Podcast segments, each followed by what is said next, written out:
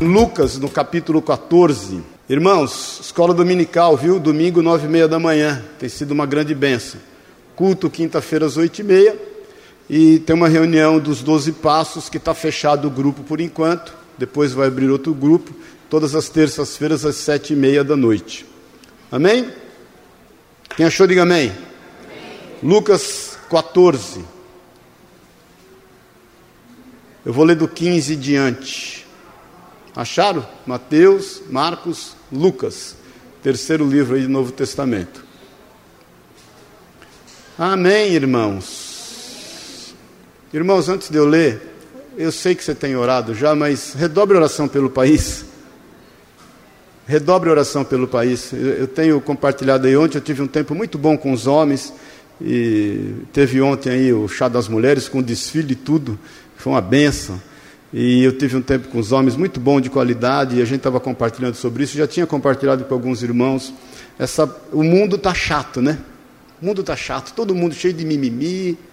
Ninguém não pode fazer nada, não pode falar nada, não pode expressar sua opinião. Essa polarização realmente tem sido bem chato, né, de conviver. Você tem que tomar cuidado, redobrar cuidado em tudo mas é, essa polarização da forma como está, não só no Brasil, mas em todos os lugares, mas aqui especificamente, que é onde nós estamos, é, ela requer cuidados, requer atenção. Essa semana teve a questão aí do, do jornalista que agrediu fisicamente lá aquele moço Glyn, do Interceptor, é, independente da, independentemente da ideologia, eu, eu, eu creio que nós, como igreja, a gente não é nem de esquerda nem de direita, a gente é de dentro. Amém? A gente é de dentro. E óbvio, tem discernimento para preservar aquilo que a Bíblia diz acerca da família, acerca daquilo que é o nosso comportamento e todas as demais coisas. Mas eh, eu vi pessoas eh, satisfeitas com isso com aquela agressão. Isso não é de Deus. Amém? Isso não é de Deus. A gente não pode incentivar isso ou apoiar esse tipo de atitude. Cada um vai prestar contas a Deus das suas atitudes. E a gente crê na ação do Espírito Santo de Deus. Deus não nos capacitou para julgar pessoas. Haja visto que quem vai separar o joio do trigo é o Senhor. Nós não temos condição de separar joio de trigo. Então, irmãos, ore pelo país, porque daqui a pouco isso aqui vai virar uma convulsão. Daqui a pouco os doidos, do jeito que apareceu aquele doido que esfaqueou o Bolsonaro, vai aparecer outros doidos que vão se explodir no meio do povo, que vão esfaquear outros, que vão tomar atitudes aí e que isso, obviamente, pode eh, gerar problemas também para nós. Amém, queridos? Então, nós, como igreja, e eu quero conclamar você a isso, nosso papel é orar, é interceder. Nosso papel não é apoiar atitudes como essas, e muito menos estar incentivando atitudes como essas. Não estou entrando no mérito quem está certo e quem está errado. Amém, querido? A gente vive um sentimento crônico de injustiça, não é verdade? Em vista de todas as mentiras que estão sendo faladas e as pessoas ainda querem se fantasiar de inocentes, mas não cabe a nós, não cabe a nós estarmos fazendo justiça com as próprias mãos ou com a própria língua. Então, é, ore. Você quer fazer justiça com a tua língua? Ore. Esteja orando. Reivindique os seus direitos.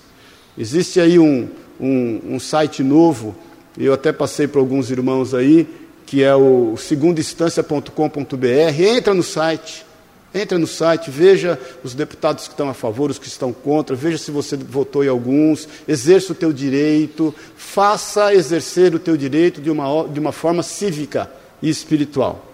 Amém? E cuidado para você não estar inflamando pessoas. Cuidado para você não inflamar pessoas, porque está cheio de doido aí, e, e os doidos têm que ser, têm que se converter e têm que ser curados em nome de Jesus. Amém? Só um adendo. Então, Lucas 14, versículo 15: Ora, ouvindo tais palavras, uns dos que estavam com ele à mesa, disse-lhe: Bem-aventurado aquele que comer pão no reino de Deus. Ele, porém, respondeu: Certo homem deu uma grande ceia e convidou muitos. A hora da ceia enviou o seu servo para avisar aos convidados: Vinde, porque tudo já está preparado. Não obstante, todos a uma começaram a escusar-se. Disse o primeiro: Comprei um campo, preciso ir vê-lo, rogo-te que me tenhas por escusado. Outro disse: Comprei cinco juntas de bois e vou experimentá-las, rogo-te que me tenhas por escusado. Outro disse: Casei-me e por isso não posso ir. Voltando o servo, tudo contou ao seu senhor. Então, irado, o dono da casa disse ao seu servo: Sai depressa para as ruas e becos da cidade e traze para aqui os pobres, os aleijados, os cegos e os coxos. Depois lhe disse o servo: Senhor, feito está como mandaste, e ainda há lugar. Respondeu-lhe o Senhor: Sai pelos caminhos e atalhos e obriga a todos a entrar para que fique cheia a minha casa. Porque vos declaro que nenhum daqueles homens que foram convidados provará da minha ceia. Amém? Vamos orar, Pai querido, obrigado pela tua palavra, por tudo que já temos visto e ouvido. Obrigado pelo teu convite, Espírito Santo, para estarmos aqui nesta manhã. O Senhor é antes de nós, o Senhor nos atraiu até aqui e nós, Pai, queremos declarar que nós desejamos mais de Ti, desejamos da Tua palavra, nós desejamos da Tua direção, nós desejamos, Pai, que o Senhor esteja penetrando na nossa vida em lugares que são ocultos muitas vezes a nós mesmos, discernindo espírito de alma e falando de forma a que nós sejamos exortados, consolados e edificados. É o que nós pedimos em nome de Jesus. Nós rejeitamos tudo que não é teu, tudo que não pertence a ti e declaramos a liberdade do teu Espírito Santo no teu nome, Jesus. Amém e amém. Amém? Pode sentar-se. Glória a Deus. Queridos, deixa eu só te pôr no contexto. Eh, deixa eu pôr uma aguinha aqui para mim. Ora aí porque a gente costuma pôr, e esse copo costuma voar. Não, mas aquele copinho ali, está aqui, ó. Upa, glória a Deus. É... O contexto é o seguinte: Jesus está no final do seu ministério. A gente não deve confundir essa passagem com aquela de Mateus 22, que é outra parábola, no início do ministério do Senhor, praticamente no meio. Essa está no fim, no fim do ministério do Senhor. É um sábado. Ele é convidado a uma ceia, um, um, um grande almoço, e ele vai ali, a Bíblia diz, para comer pão. E se reúne a nata dos fariseus, porque é na casa de um homem, um fariseu extremamente importante. E quando se reúne a nata dos fariseus, está também no meio deles ali um homem com uma doença de retenção de líquidos. Algumas traduções diz problemas nas suas articulações, as mais recentes. Outras traduções diz um hidrópico, alguém que retém muito líquido e tinha dificuldade, então, né, sofria, tinha dificuldade de se movimentar. E Jesus olha para todos e fala assim: Vocês acham lícito curar no sábado? Se o teu boi encalha no sábado, você não vai lá tirar ele, ou se o teu filho tiver um problema, você não vai salvá-lo, e Jesus cura aquele homem no sábado, que traz um certo espanto para todos, todo mundo fica meio quieto, ninguém quer confrontá-lo, mas a Bíblia diz que todos, depois você leia aí no começo do capítulo, estão observando Jesus. E da forma como eles estão observando Jesus, Jesus também está observando a todos. A palavra de Deus diz que alguns se apressavam em sentar nos melhores lugares à mesa, para que politicamente estivessem sendo destacados. Jesus exorta eles em amor, fala: Olha, vocês não se preocupem em sentarem nos primeiros lugares, cuidado, que você pode passar vergonha. É melhor você chegar e sentar num lugar escondido lá atrás, esperar o dono da casa vir e te colocar para frente, do que você sentar na frente e ele vir pedir o teu lugar para pôr outra pessoa mais importante que você no teu lugar. E tem mais, Jesus salienta, quando você fizer uma ceia dessa, uma festa dessa, não se preocupe só em convidar as pessoas importantes, os ricos, os poderosos, os influenciadores, as pessoas que podem influenciar a opinião dos outros ou divulgar a tua festa. Eu te aconselho a você chamar também os, os cegos, os aleijados, os coxos e os pobres. Nisso, um homem, para se parecer espiritual, no versículo 15, ele fala assim: ora, ouvindo tais palavras, uns dos que estavam com ele à mesa disse-lhe: Bem-aventurado aquele que comer o pão do reino de Deus. Então levanta um espiritual lá e diante de todos diz: Olha, isso é importante. Que bom que seja que todo mundo tenha esse, entendimento e possa sentar-se no reino de Deus. Aí Jesus compartilha uma palavra que eu quero meditar com você acerca daquilo que ele eh, quer dizer àqueles homens. Ele diz assim: Ele, porém, respondeu: Certo homem deu uma grande ceia e convidou muitos. À hora da ceia, enviou o seu servo para que avisassem aos convidados: Vinde, porque tudo está preparado. Não obstante, não obstante todos a uma começaram a excusar-se.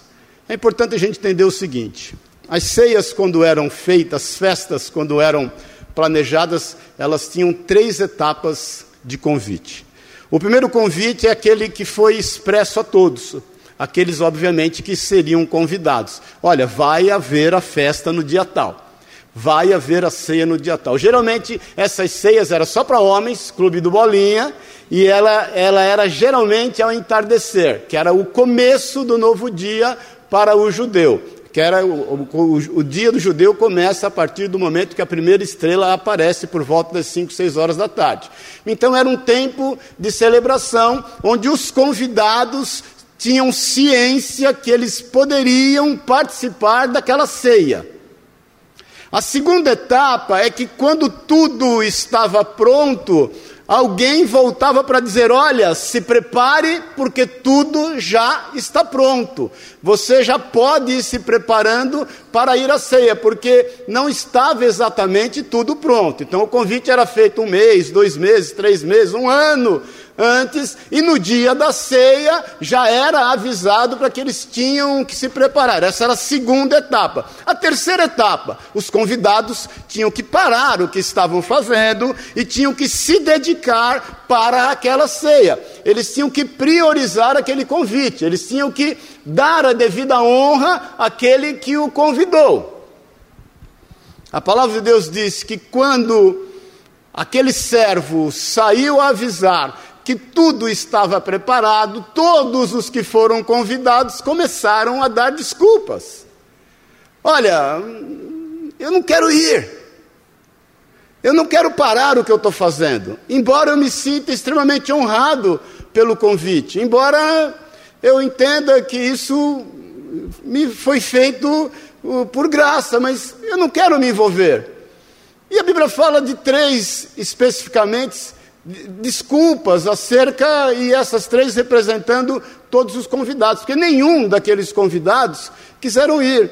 A primeira desculpa está no versículo 18: disse o primeiro: Comprei um campo e preciso ir vê-lo, rogo-te que me tenhas por escusado. Aí eu te pergunto, irmão, quem é que compra algo sem antes ver?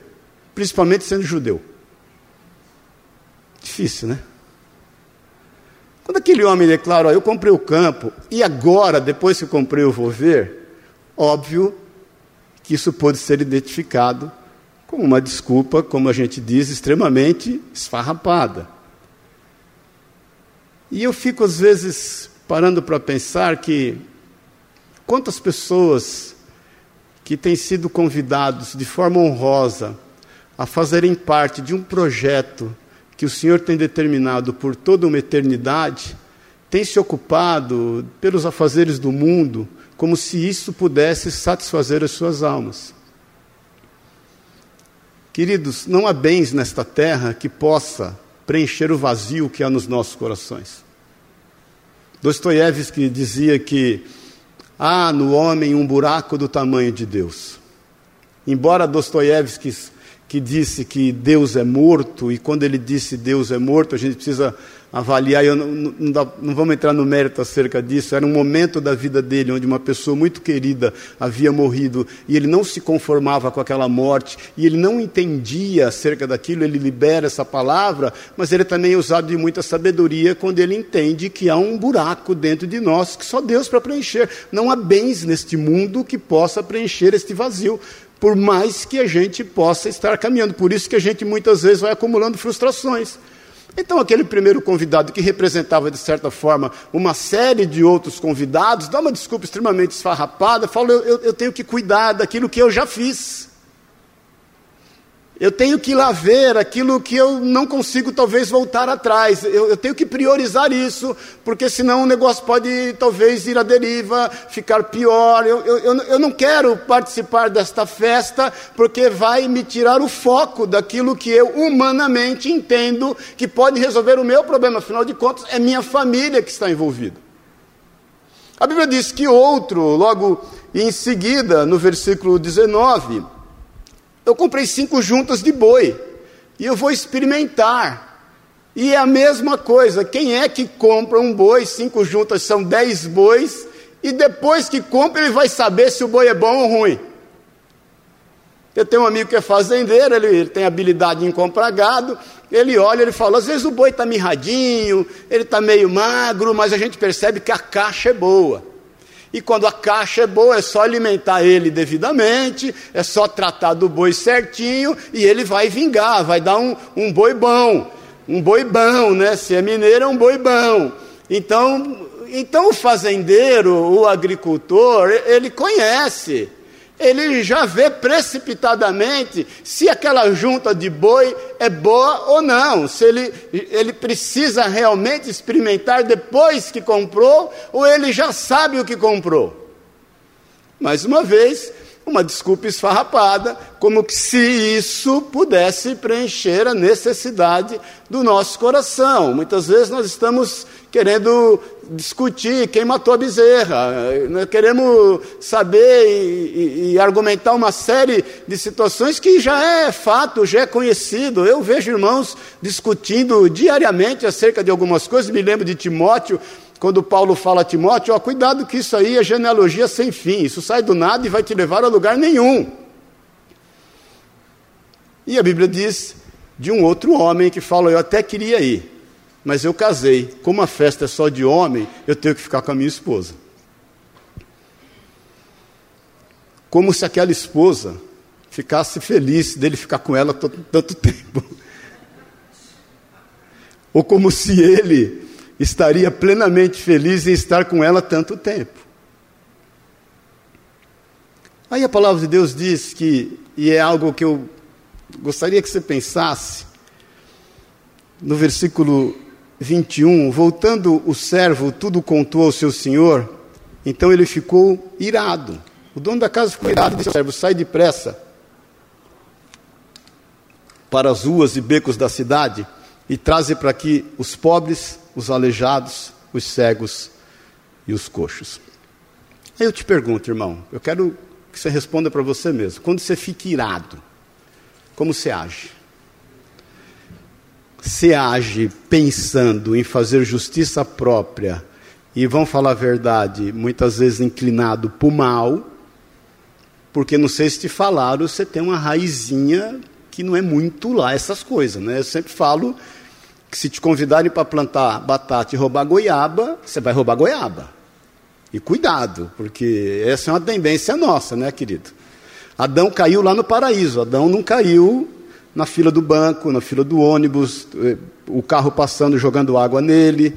Adão não caiu brigando com o motoboy, foi no paraíso que caiu, que caiu, caiu Adão e Eva. Então, como que você age quando você se sente contrariado?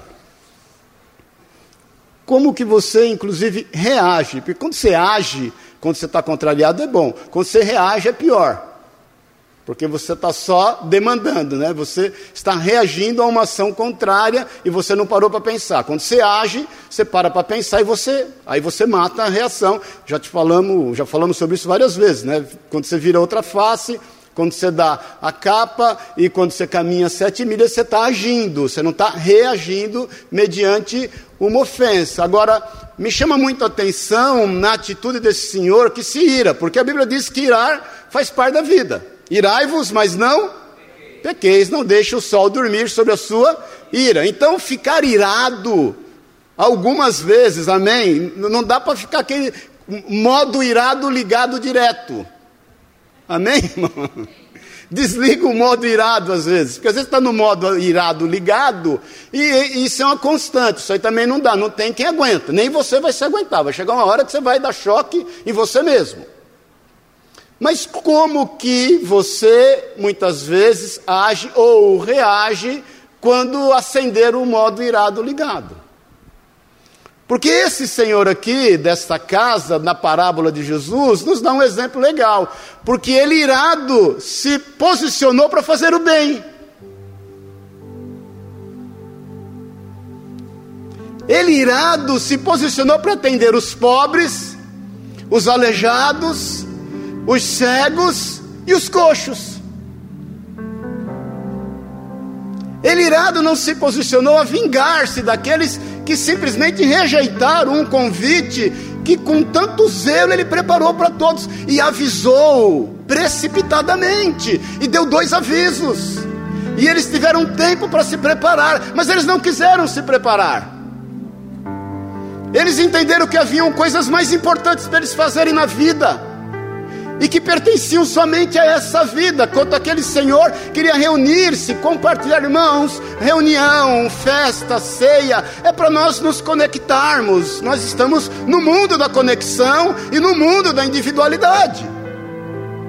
As pessoas nunca foram tão conectadas e nunca foram tão sozinhas. Falei sobre isso outro dia, trouxe para você uma matéria até da revista super interessante e os males que isso tem acontecido, mas nós nos reunimos para que haja conexões, nós nos reunimos para que haja tratamento entre nós, nós nos reunimos para revelar muitas vezes algumas partes da nossa vida que precisam ser tratadas, curadas. Nós nos reunimos para nós nos suportarmos em amor uns aos outros, para nós exercitarmos a fé, para nós exercitarmos o amor, para nós exercitarmos a palavra para nós exercitarmos o companheirismo, dividir, compartilhar o mesmo pão.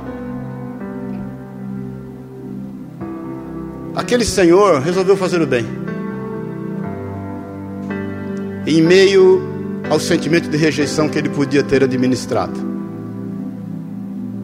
Eu creio que assim o Senhor, em relação às pessoas de forma geral. O convite foi feito.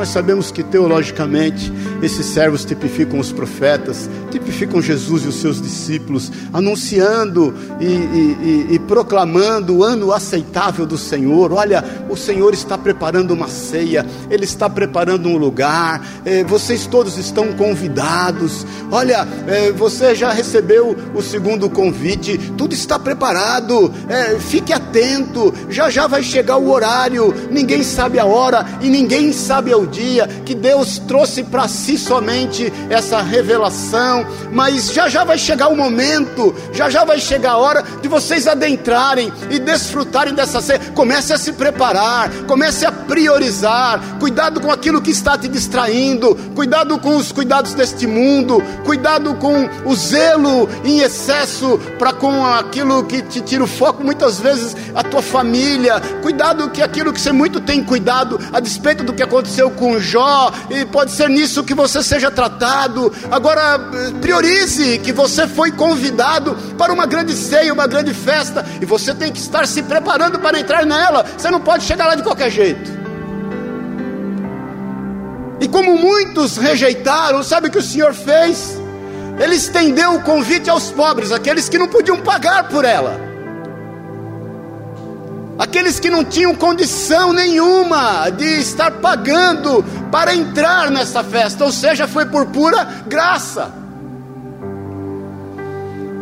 Aí ele estende os convites para os aleijados, os aleijados eram aqueles que não podiam trabalhar pela festa, não podiam fazer nada. Olha, eu não, eu não, eu não posso levar, não é nem só porque eu não tenho recurso, mas eu não tenho condição de pegar ali uma galinha, preparar ela e levar para a festa. Eu não tenho condição de assar um pão. Eu dependo que as pessoas, eh, das pessoas para me locomover. Eu dependo das pessoas para ir a alguns lugares. Eu, eu, eu não tenho nada para somar, para acrescentar nessa, nessa festa, nessa ceia. O Senhor estende esse convite, então, aqueles que não conseguem ao menos trabalhar.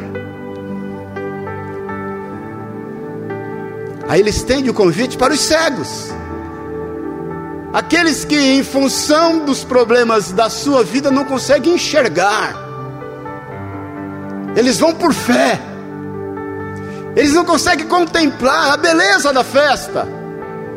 Eles não conseguem ter uma esperança sequer de como será essa festa. Ele não consegue, ao, ao, ao, menos, saber quem é que está dando essa festa, quais são as pessoas que estarão na festa, mas ele vai por fé.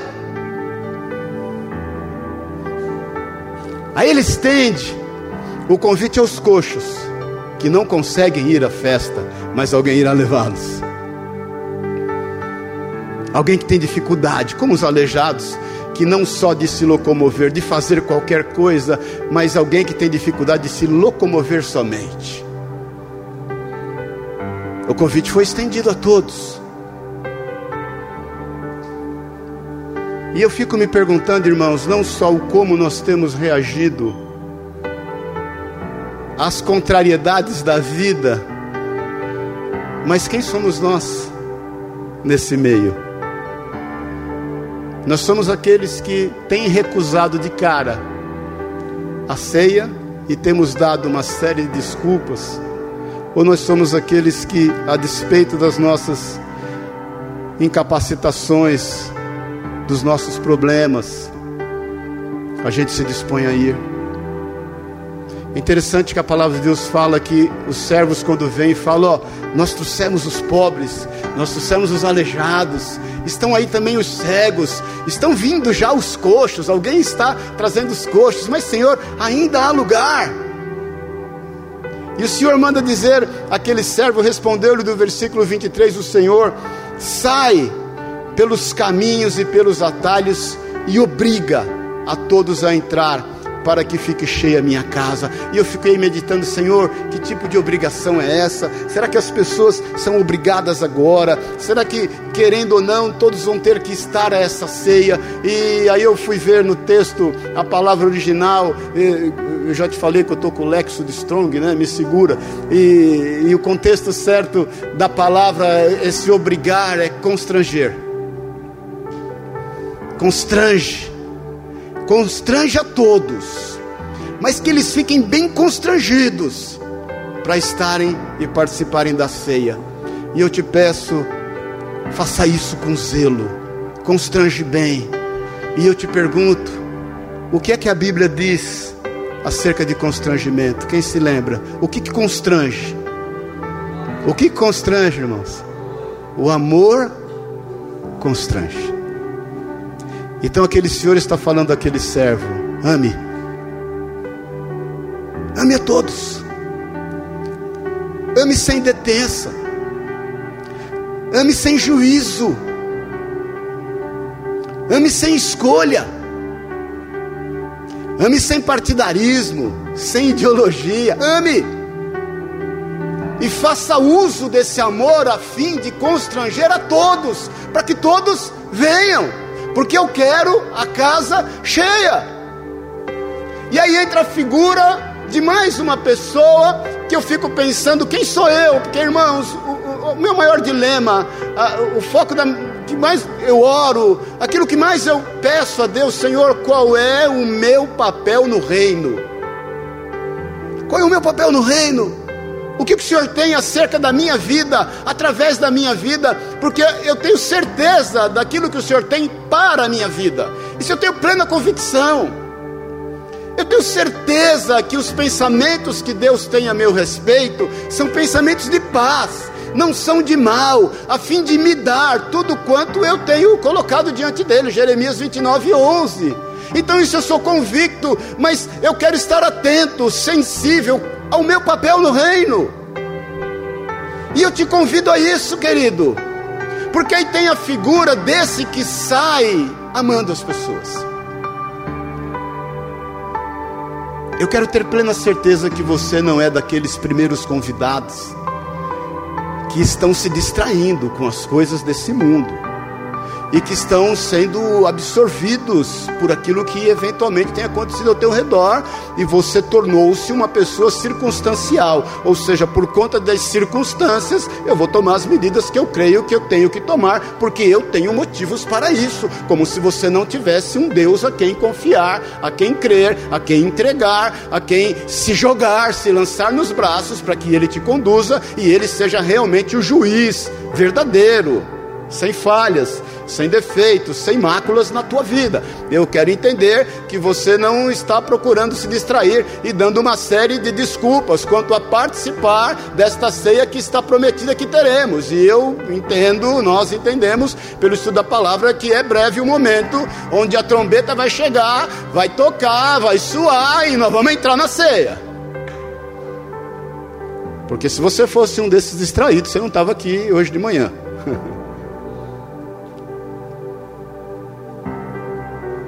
Quero entender que nós somos desses pobres.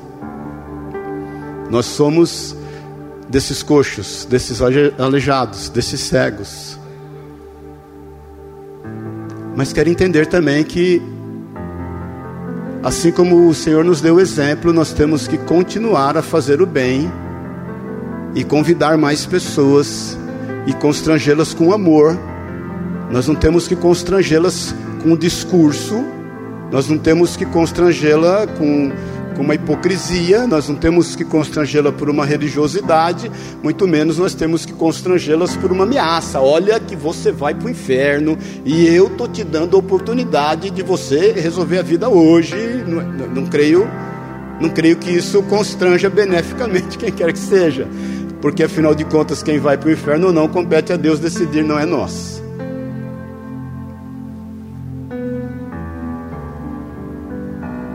Agora eu quero rapidamente te convidar a pensar qual tem sido o seu papel no reino.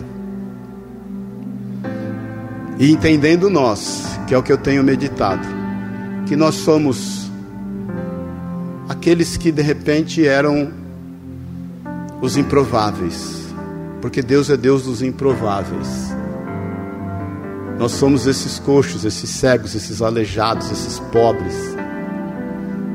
Agora, como é que nós temos agido para nós não nos tornarmos, sendo os coxos, os pobres, os cegos e os aleijados, como aqueles que têm dado desculpas? Porque sabe o que eu percebo, irmão, com tristeza no coração? Que sendo nós quem somos e temos preparado aquilo que nos está preparado, muitos de nós têm esmorecido na fé. Sabe o que eu penso, irmãos, e tenho orado por isso? Sabedores de tudo quanto nos está preparado, e muitas vezes nós estamos avaliando o tempo e as circunstâncias ao redor, nós estamos um tanto quanto Timóteo, quando Paulo escreve: Olha, reavives o dom de Deus que há em ti imposto pelas minhas próprias mãos. Não te envergonhes das minhas cadeias, nem desse encarcerado que sou eu, e nem de Jesus Cristo por aquilo que ele passou. Eu sei pelo Espírito Santo de Deus que Ele quer nos exortar em amor para que a gente não de repente se veja sem perceber dando desculpas, já sabendo das nossas posições. Amém, irmãos? Quem está me entendendo, diga amém. Hoje é ceia. Hoje é ceia. E essa ceia tipifica aquilo que nos está preparado. É uma ceia daqueles que foram perdoados, daqueles que foram justificados. Ceia não é ceia dos aprovados, irmãos. Amém, querido? A ceia não é ceia dos prováveis. A ceia é dos que são perdoados, dos que são justificados e dos que são improváveis. Mas eu quero te perguntar em nome de Jesus, qual tem sido o teu papel no reino? O quanto nós temos sido levados pelo Espírito Santo a fim de constranger pessoas, e de ministrar a elas o amor do Senhor. Quantos, quantos têm desistido? E rapidamente em Hebreus, no capítulo 10, o autor de Hebreus, que nós não sabemos ao certo quem é, alguns dizem que talvez seja Paulo, mas ele fala algo aqui tremendo no versículo 23, eu vou ler rapidamente. Guardemos firme, versículo 23 de Hebreus 10 a confissão da esperança, sem vacilar. Pois quem fez a promessa é fiel. Guardemos firme, firme a confissão da esperança sem vacilar, porque quem fez a promessa é fiel. Consideremos-nos também uns aos outros, para nos estimularmos ao amor e às boas obras, conexão. Nós vamos considerar uns aos outros, irmãos. Olha aqui para mim, arregala os olhos aqui um pouquinho. Quem já passou por decepção na igreja, só pisca. Bem-vindo ao clube. Eu estou na igreja há 41 anos. E nesses 41 anos eu tive três igrejas na minha vida. Então quer dizer que eu vivi, convivi muito tempo em algumas igrejas. E se eu fosse andar circunstancialmente, sabe onde eu estava em casa agora? Agora em casa. Então nós temos que perseverar naquilo que nós somos chamados. Porque aquele que prometeu acerca das nossas vidas é fiel para cumprir. E a gente tem que considerar uns aos outros para nos estimularmos ao amor e às boas obras, porque quando nós somos muitos, você sabe disso, a multidão do conselheiro a prosperidade, quem se levantar contra nós, obviamente, nós andamos em bando, vai cair por terra em nome de Jesus. Sozinhos nós vamos mais rápido, mas quando juntos nós vamos mais longe, nós entendemos disso, mas nós não podemos estar como aqueles que são fruto dos cegos, dos coxos, dos aleijados e dos pobres, agir como aqueles que desprezaram o convite celestial. E no versículo 25 ele diz: Não deixemos de congregar-nos, como é costume de alguns. O escritor de Hebreus já se deparava com essa situação que muitas vezes a gente tem vivido nos nossos dias.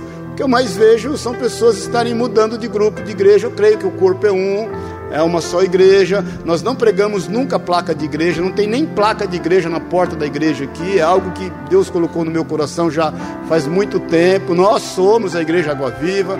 Nosso ministério fez 21 anos agora, começou lá em Pouso Alegre. Fui pregar semana retrasada lá, Machado, Ouro Fino, eh, São Gonçalo do Sapucaí, Santa Rita do Sapucaí, Divinópolis. Amém.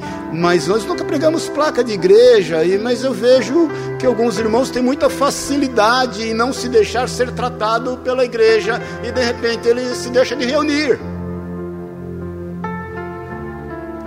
E o autor nos exorta em amor, não deixemos de congregar-nos como é de costume de alguns, antes façamos demonstrações, e tanto mais quanto vedes, o dia se aproxima.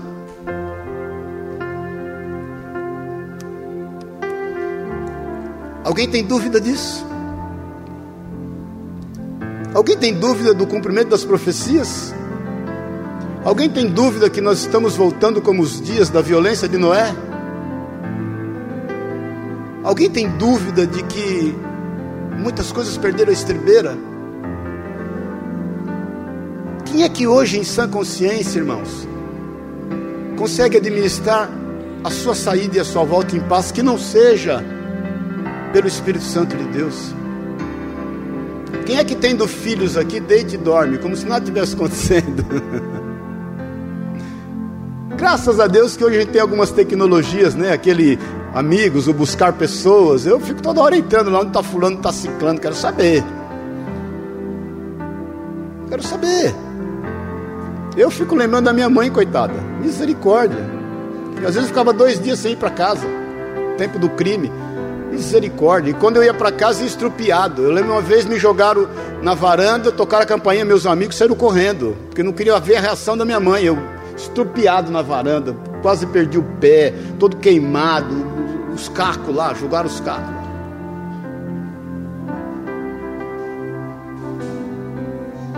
Irmãos, Deus nos pôs juntos. E nós temos que entender que o cumprimento de todas as coisas está mais próximo do que a gente imagina. Nós temos que trabalhar com isso. Porque nós somos o sal da terra e a luz do mundo. A esperança para esse mundo somos nós, sabia? Nós somos a esperança para esse mundo. E mais uma vez eu te pergunto: qual é o teu papel? Porque se nós temos só acordado trabalhado, pago contas, resolvido alguns problemas. Como meu pai dizia, eu não mato, não roubo, não danço apertado, não costuro para fora, não matei ninguém essa semana, não falei mal de quase ninguém. Tá bom, mas isso aí é o mínimo, né, que se deve fazer. Se nós não estamos nos envolvendo e nos expondo a fim de entender que o fim está próximo e que algumas pessoas precisam ser constrangidas. Para finalizar, em Apocalipse 3, eu quero ler sobre duas igrejas que conviviam juntas, contemporâneas, que nós entendemos que essas duas igrejas convivem juntos hoje no nosso tempo.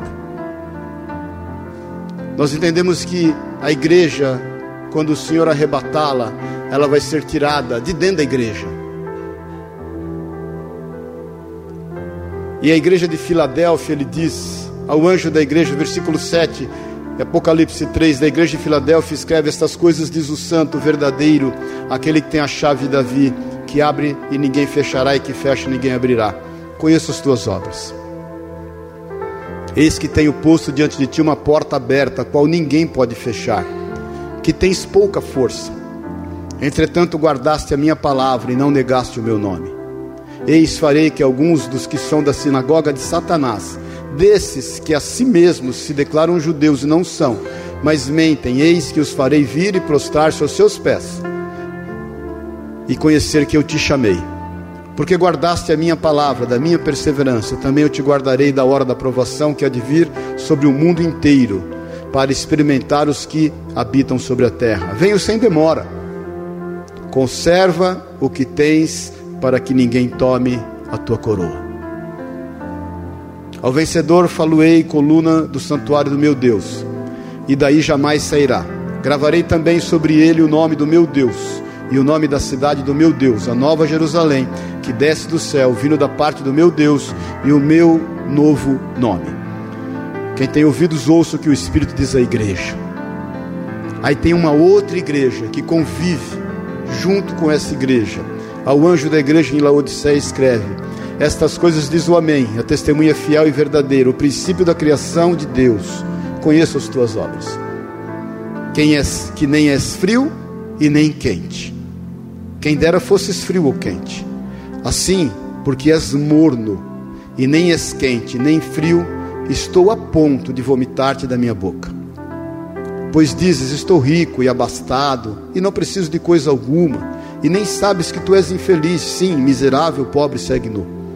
Aconselho-te que de mim compres ouro refinado, pelo fogo para te enriqueceres, vestiduras brancas para te vestires a fim de que não seja manifesta a vergonha da tua nudez, e colírio para ungir os olhos, a fim de que me vejas. Eu repreendo, eu disciplino a quantos amo. Sê, pois, zeloso e arrepende-te. Eis que estou à porta e bato. Se alguém ouvir a minha voz e abrir a porta, entrarei em sua casa e cearei com ele e ele comigo. Ao vencedor dar-lhe-ei sentar-se comigo no meu trono assim como também eu venci e me sentei com meu Pai no seu trono. Quem tem ouvidos, ouça o que o Espírito diz à igreja. São duas igrejas que convivem juntos.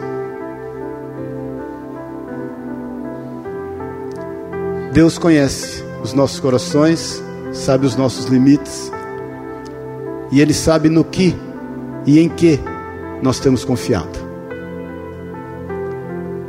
Eu te trouxe essa palavra hoje, querido, porque é algo que Deus tem colocado no meu coração. Porque talvez muitos de vocês estejam meio que querendo desistir. O mundo, irmãos, vai ficar pior, viu? As pessoas vão ficar pior, porque a palavra de Deus diz que por multiplicar-se a iniquidade, o amor de muitos esfriaria.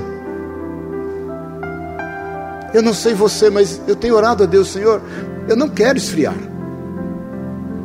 Eu não quero ser como essa igreja de Laodiceia, em que confia somente em si e naquilo que adquiriu para si. Eu quero declarar diante do Senhor as minhas fraquezas, os meus limites, as minhas deficiências, mas eu quero ser perseverante no cumprimento da tua promessa, porque eu sei que o Senhor colocou uma porta aberta diante de mim, e a tua palavra diz que as portas do inferno não prevalecem contra nós. E essa porta aberta diante de mim, eu tenho que avançar. E eu não vou avançá-la sozinha, a fim, sozinho, a fim de que o meu nome seja reconhecido. Eu vou avançá-la porque eu sei que há mais pessoas que o Senhor quer que constrangidos sejam para fazer parte dessa grande festa. Mais uma vez, hoje é manhã de ceia. Qual é o teu papel? Se você veio aqui essa manhã, irmãos, deixa eu te falar.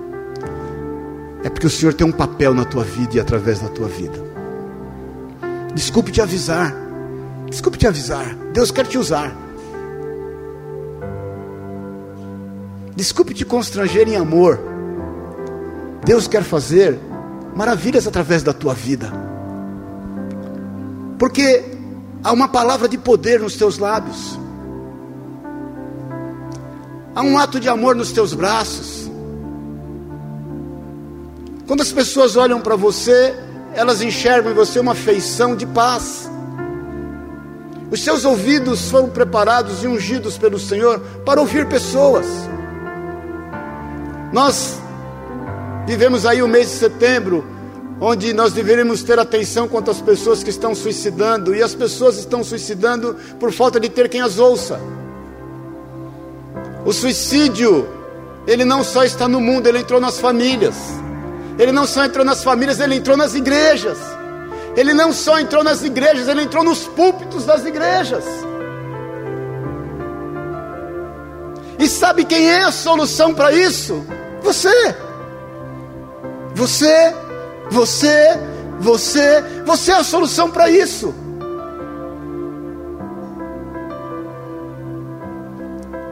Então eu quero crer que nós não vamos andar distraídos, dando desculpas esfarrapadas para aquele que verdadeiramente conhece as nossas obras, para aquele que verdadeiramente conhece os nossos corações para aquele que verdadeiramente confiou a nós dons, talentos e capacitações, a fim de que o nome dele seja reconhecido entre os homens, a fim de que as suas obras sejam manifestas, a fim de que as pessoas sejam curadas, a fim de que as pessoas sejam livres da morte, a, a fim de que as pessoas sejam salvas, sejam libertas, de que lares sejam restaurados de que famílias sejam restauradas, de que filhos se rendam aos pais e pais se rendam aos filhos, a fim de que pessoas tenham atitudes honestas, a fim de que empresas sejam influenciadas através da nossa vida, como José foi uma bênção no Egito, como Daniel foi uma bênção na Babilônia, bem como Sadraque, Mesaque e Abednego, a fim de que haja transformação através da nossa vida, a fim de que quando nós nos irarmos, nós possamos fazer o bem.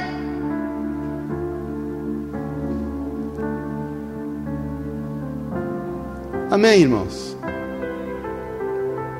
Então o convite hoje é você refletir: qual é o teu papel no reino? Porque Deus quer te usar para que as pessoas sejam curadas. Não é para demonstrar poder, irmãos. Quando Jesus curou pessoas, ele não quis demonstrar poder, ele quis revelar quem ele é. Se Jesus quisesse demonstrar poder na sua ressurreição, ele ia lá na casa de Pilatos ele ia conversar com Caifás. Ele ia ter um tempo com Herodes. Ele foi buscar aqueles a quem ele ama.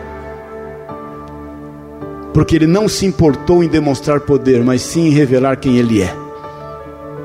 Então Deus quer revelar quem ele é através da sua vida. Não se distraia mais. Amém? Vamos ficar em pé em nome de Jesus.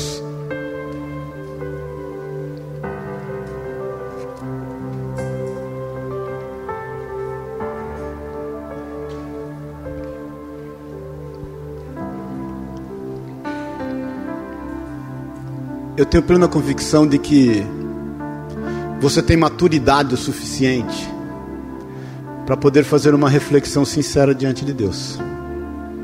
Eu não quero fazer nenhum tipo de apelo hoje aqui.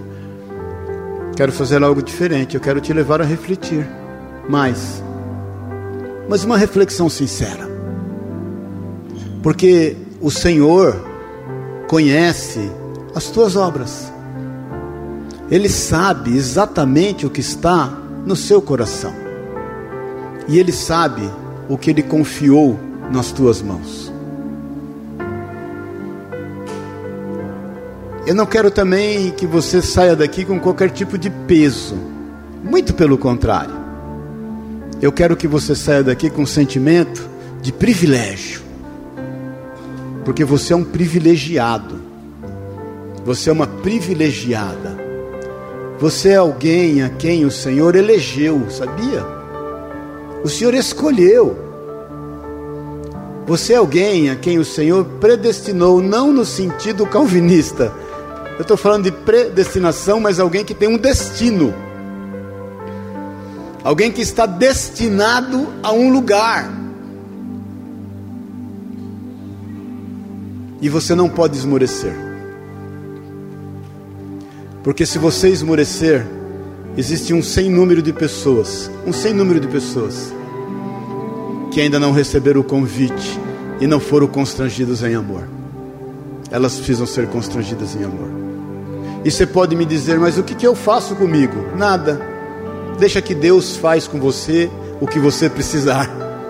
Confia nele, entrega o teu caminho ao Senhor, confia nele e as demais coisas ele fará: buscai o reino dos céus e todas as, toda a sua justiça, e todas as demais coisas te serão acrescentadas. Amém, irmãos? Amém, irmãos? Está quietinho hoje. Fala para o irmão que está do seu lado aí, tem uma ceia preparada para você e ela foi preparada pelo Senhor. Fala para ele aí. Fala para ele aí. O Senhor te preparou uma mesa. E isso é motivo de grande alegria. Agora para de se distrair. Se em algum lugar, olha aqui, se em algum lugar os problemas quiserem te levar, que te levem aos pés do Senhor. Na dúvida, não pare de fazer aquilo pelo qual você foi comissionado. Você é sal da terra e luz do mundo. Se o sal e Jesus fala isso também em Lucas 14. Se ele perder a sua força, ele para nada mais serve. Em Mateus ele fala: se o sal se tornar insípido, ele não serve para mais nada que não seja ser pisado pelos homens. Então, na liberdade, feche os teus olhos.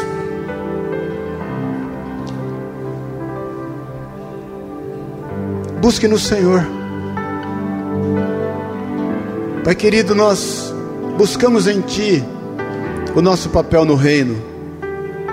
Nós sabemos, Deus, que nós somos aqueles improváveis, nós somos, Pai,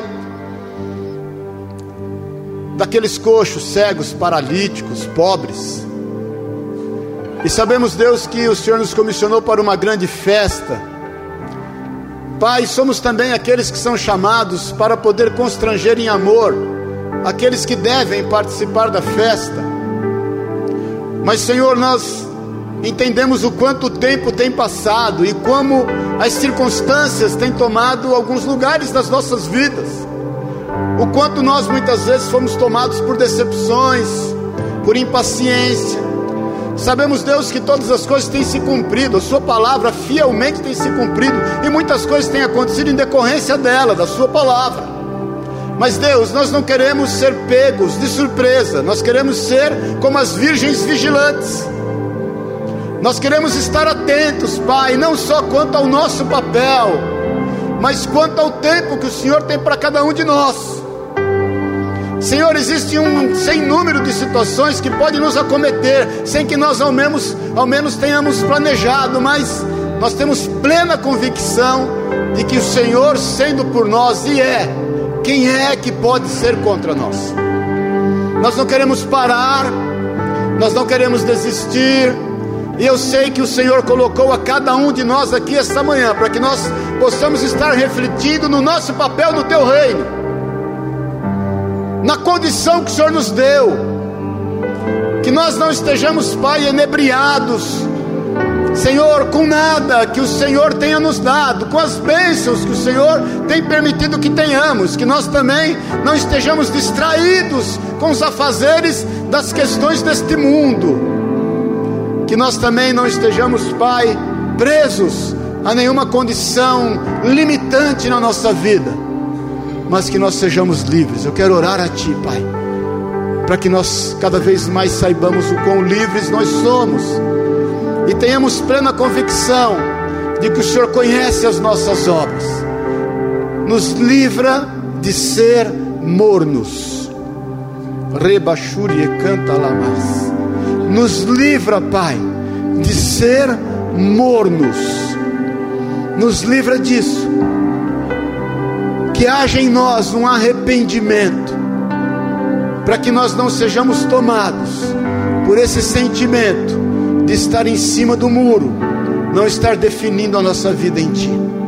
No nome de Jesus, nós nos submetemos à autoridade da Sua palavra e queremos, Pai, agir. O Senhor nos confiou dons, talentos, capacitações, e nós queremos que esses dons, talentos e capacitações que são teus sejam usados por ti, em nome de Jesus. Então, meu irmão, minha irmã, você sabe literalmente o teu chamado. Você sabe literalmente aquilo que o Senhor te capacitou e confiou nas tuas mãos. Se você que tem esse talento na tua mão, tem escondido ele debaixo do alqueire da cama, tira ele de lá agora. E saia multiplicar aquilo que te foi confiado. Pare Pare de ver situações que têm impedido de você estar multiplicando o talento que Ele te deu. Na dúvida, sai fazendo, sai multiplicando, corra riscos, se exponha, porque é para a honra e para a glória do nome do Senhor. Em nome de Jesus, creia nisso, creia nisso.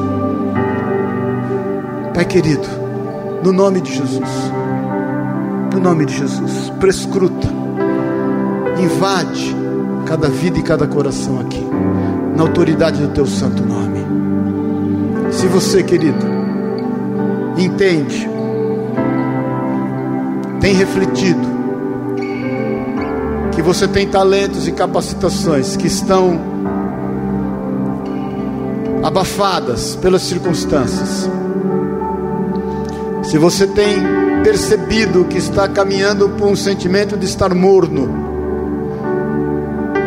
se você não tem mais querido saber qual é o teu papel nesse reino, no reino de Deus, eu quero orar cada um com você no seu lugar. Põe a mão no teu coração, no teu coração, somente você e o Senhor. Pai querido, em nome de Jesus, em nome de Jesus. Tu sabes e conheces a vida de cada um. Tu sabes, Deus, a influência que cada um aqui tem no meio onde vive. Tu sabes, Jesus. O Senhor nos visitou com essa palavra, Espírito Santo, a fim de nos ver bem, de nos ver em paz, de nos ver felizes. Por isso, Senhor, eu te peço em nome de Jesus, que o dom de Deus que está em nós seja reavivado. Nos perdoa se nós temos nos distraído nos perdoa se nós temos olhado para as circunstâncias, nos perdoa se nós temos focado tanto o problema, Pai, que o Senhor tem permitido que a gente viva e temos esquecido que o Senhor é o solucionador dos problemas. O Senhor já solucionou tantos problemas da nossa vida. O Senhor já nos deu tantas coisas, o Senhor já resolveu tantas coisas e nós, Pai, temos nos esquecido disso. Nessa manhã, em nome de Jesus, Pai. Teu nome, Senhor, nos orienta mais, nos constrange mais com teu amor, nos faz estar no centro da Sua vontade, nos faz perceber a necessidade das pessoas, a carência que elas têm. Nos levanta, Pai, como uma voz, uma voz que, ainda que no deserto, não pare de clamar, uma voz que clama no deserto uma voz que não está atrás de ouvintes, mas está atrás de fazer aquele que o comissionou para falar. porque a tua palavra, Senhor, ela não volta vazia, ela cumpre o seu propósito. Nós não estamos atrás, Senhor, de ouvintes, nós estamos atrás de fazer a tua vontade, porque os ouvintes é o Senhor quem vai colocar diante de nós. No nome de Jesus, que nada mais retenha, contenha qualquer um desses irmãos, que nada mais venha reter a nossa vida, que nada mais venha nos distrair. Nós queremos celebrar esta ceia hoje em alegria, declarando, Pai, que ela é um prenúncio daquilo que já está preparado ela é um prenúncio da certeza de que o Senhor é vivo, venceu a morte, Jesus, e vai voltar. E vai voltar, e irá fazer com que nós estejamos participando por toda a eternidade de um propósito determinado por Ti. A Tua palavra vai se cumprir, o Senhor é fiel para fazê-la cumprir e vela por ela de dia e de noite. Por isso, Jesus, Jesus querido, Jesus, o nome mais doce que todos os nomes, nós declaramos: Jesus, se conosco, se conosco, se conosco, nos dá amor, que seja o amor que venha nos motivar a fazer a tua vontade, o amor por ti e o amor pelos homens, é o que nós te pedimos, no nome e na autoridade de Jesus Cristo. Amém. E amém. Amém. Amém, amém, amém, amém.